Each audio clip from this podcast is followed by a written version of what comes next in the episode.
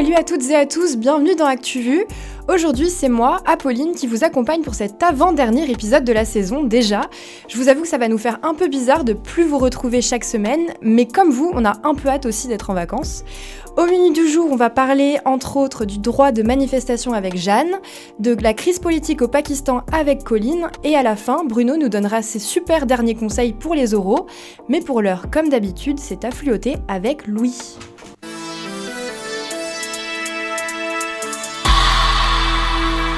Deux otages français détenus en Iran ont été libérés aujourd'hui. Benjamin Brière, 37 ans, était détenu depuis 2020. Il avait été accusé d'espionnage après avoir pris des photos avec son drone. Son avocat s'est exprimé sur France Info aujourd'hui.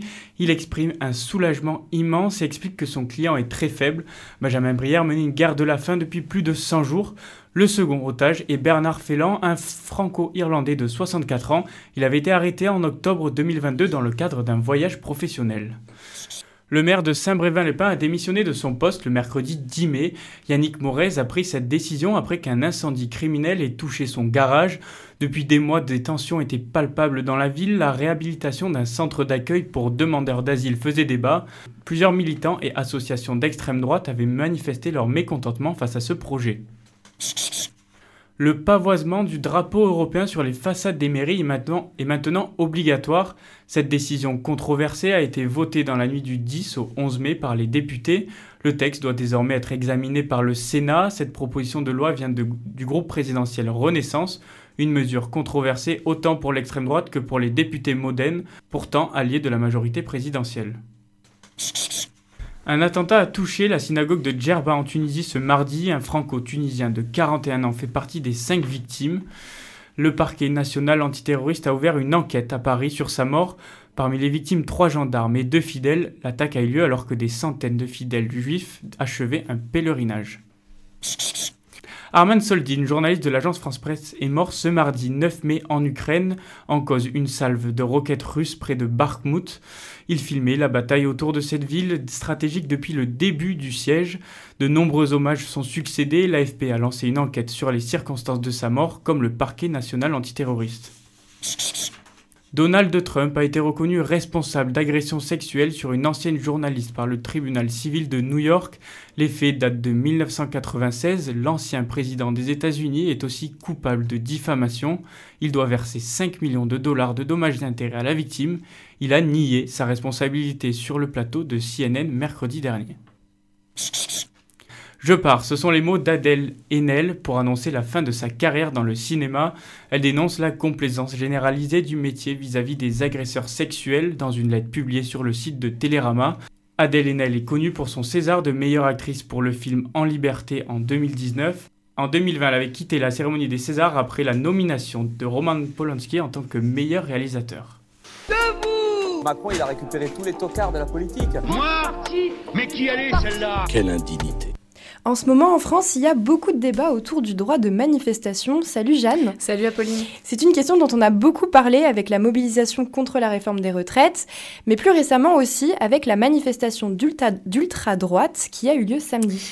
Et oui, revenons d'abord sur ce qu'il s'est passé euh, samedi dernier à Paris. Le comité d'extrême droite dit du 9 mai a été autorisé à défiler dans les rues de la capitale, un cortège composé de militants d'ultra-droite, en majorité le visage caché, portant des croix celtiques et des symboles nazis tatoués sur les bras. Vous pensez bien que ce rassemblement a suscité de nombreuses polémiques. La préfecture de police de Paris, à l'origine de l'autorisation, a dû se justifier. Il n'y avait jamais eu de troubles à l'ordre public, d'incidents graves lors des précédentes marches. Voilà ce qui a fondé ma décision de ne pas interdire, a indiqué le préfet de police de Paris Laurent Nunez. Gérald Darmanin, ministre de l'Intérieur, a quant à lui donné comme instruction au préfet d'interdire par arrêté chaque manifestation à l'initiative de, et je cite, tout militant d'ultra-droite ou d'extrême droite, ou de toute association ou collectif à Paris comme partout sur le territoire, une polémique qui s'explique aussi par l'interdiction des casserolades à chaque déplacement d'Emmanuel Macron. Mais on peut se demander quand même si toutes ces interdictions ne viennent pas entraver la liberté de manifestation. Effectivement, hein, depuis plusieurs années, ces interdictions s'intensifient. C'est un phénomène qui trouve ses origines dans la période du mouvement des Gilets jaunes, mais il a pris de l'ampleur avec les états d'urgence sécuritaire de 2015 à 2017 mis en place à la suite des attentats.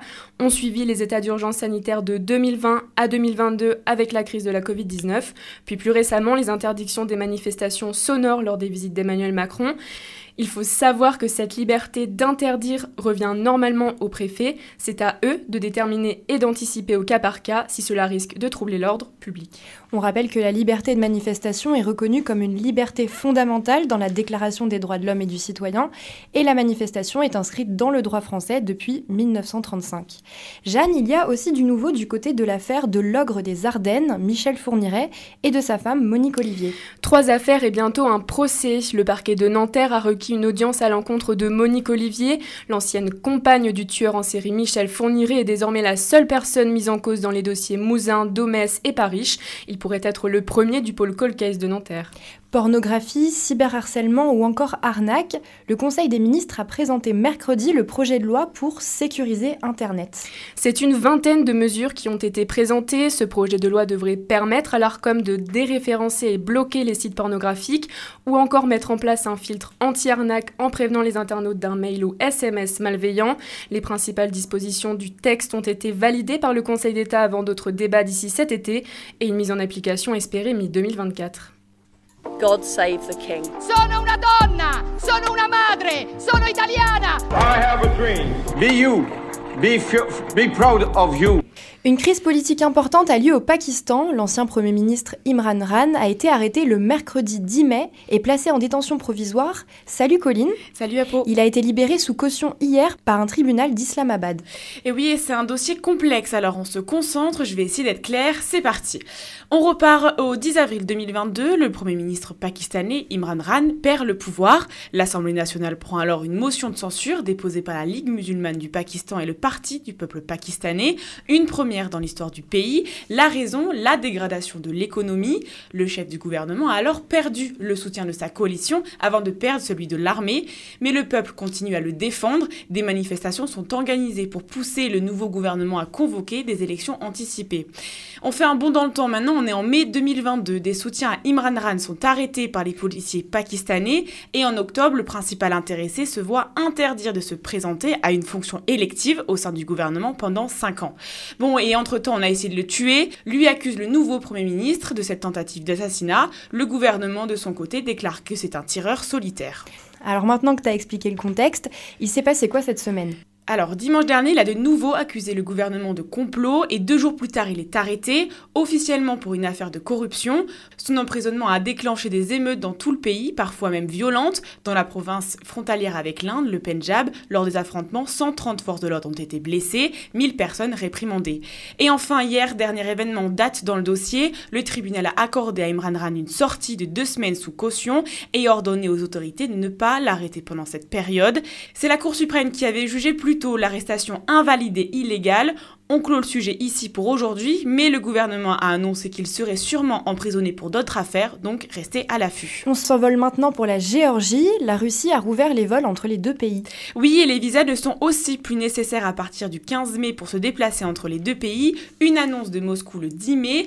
Avec cette décision, le Kremlin veut faciliter le contact et l'échange entre les deux populations. Les interdictions prises unilatéralement par la Russie datent de 2019, après les manifestations anti-russes dans cette ancienne république soviétique. Quatre ans après, les Géorgiens ont mal accueilli la levée des restrictions. Ils y voient une volonté de créer un sentiment pro-russe. La présidente du pays caucase, Salomé Zourabichvili, dénonce une nouvelle provocation. Et enfin, un rapport publié le 11 mai, plus de 71 millions de déplacés internes dans le monde en 2022. Un nombre qui a doublé depuis 2013. Ces personnes ont dû fuir leur lieu d'origine sans pour autant traverser une frontière internationale. La guerre en Ukraine est en partie responsable de cette forte hausse. Au total, depuis un an dans le pays, c'est plus de 17 millions de déplacements, mais d'autres causes expliquent cette augmentation, et notamment les nombreuses catastrophes environnementales. Le chiffre part de lui-même, c'est 40% de plus que l'année précédente. Et quand on regarde la carte du monde, près des trois quarts des déplacés internes vivent dans seulement 10 pays, dont 6 en Afrique.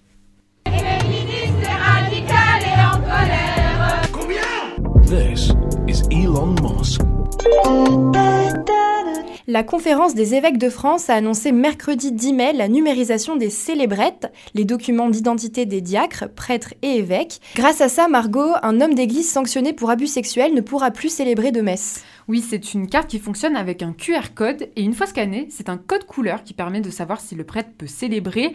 Si un bandeau vert s'affiche, le prêtre ne possède pas de restriction à célébrer ou confesser. Orange, les pouvoirs du prêtre sont limités à cause de son inexpérience ou d'une sanction. Rouge, il ne peut pas célébrer quoi qu'il arrive.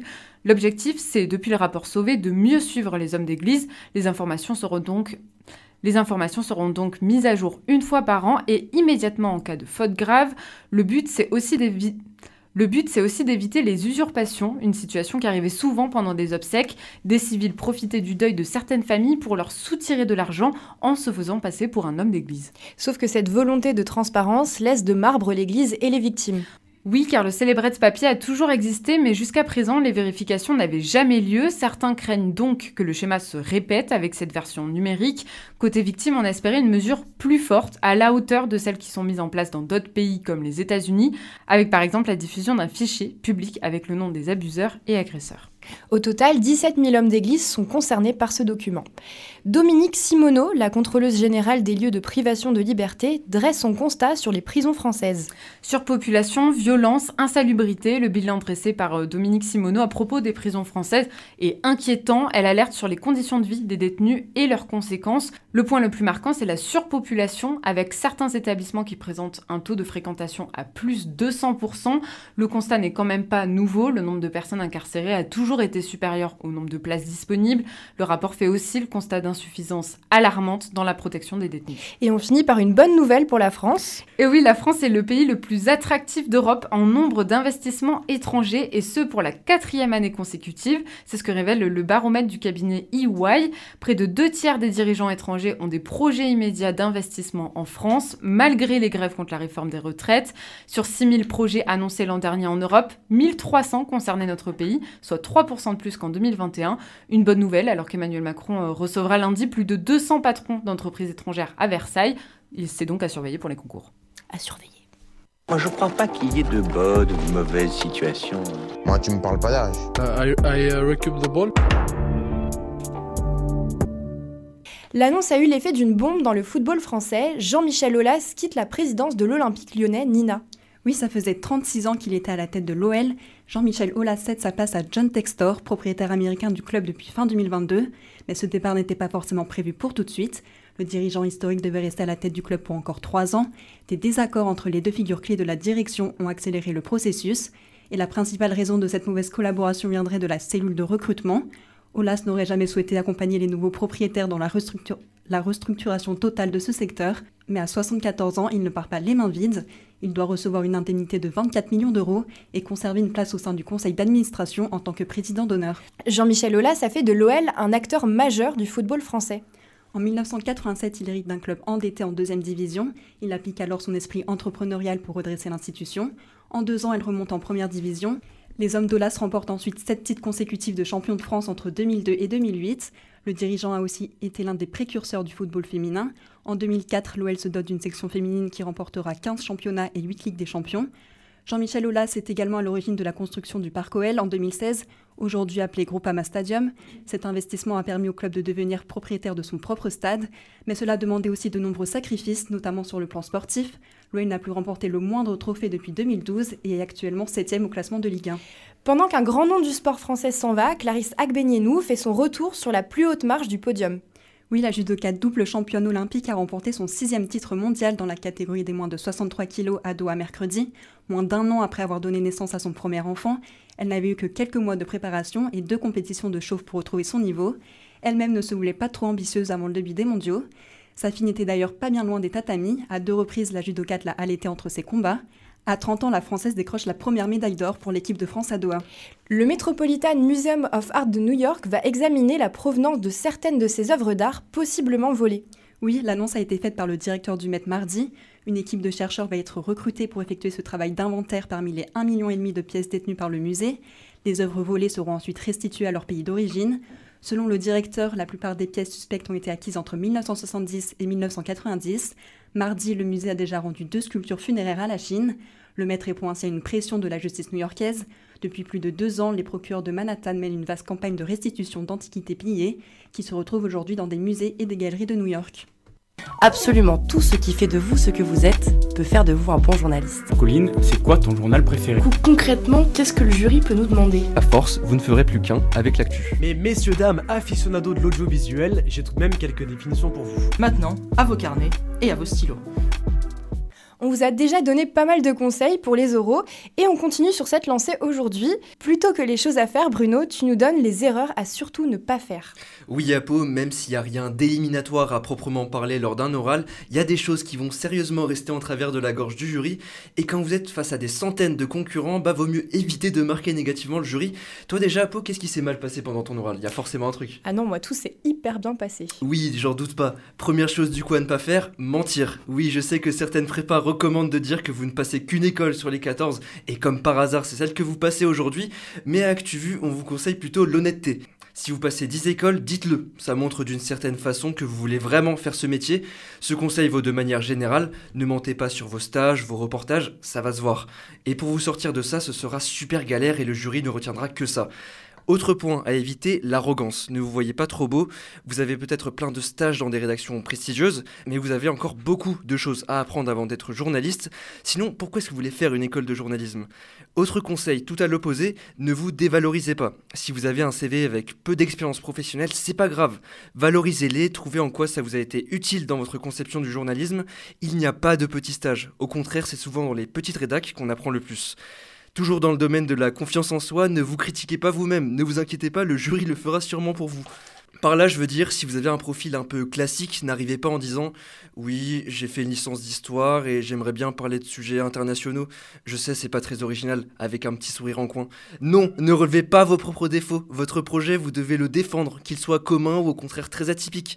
C'était mon cas, j'ai dit que je voulais parler d'e-sport, c'est les compétitions sur les jeux vidéo, et le jury ne m'a pas lâché. Il ne faisait que dire que c'était ridicule, si je me rendais bien compte que ça n'intéressait personne. Sur le coup, je savais pas qu'il bluffait, mais je me suis pas laissé faire, savais qu'ils avaient tort, donc j'ai défendu mon projet jusqu'au bout, quitte à les contredire sans cesse. Je suis sorti de l'oral en étant persuadé de m'être fait démolir pendant 15 minutes. Résultat, deux ans plus tard, je suis en train de vous donner des conseils sur comment rentrer en école de journalisme.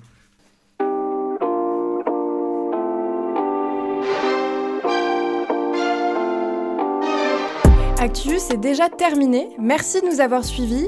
On se retrouve la semaine prochaine pour le dernier épisode de l'année. Et oui, d'ici là, bon courage pour les derniers oraux. Prenez soin de vous et à bientôt.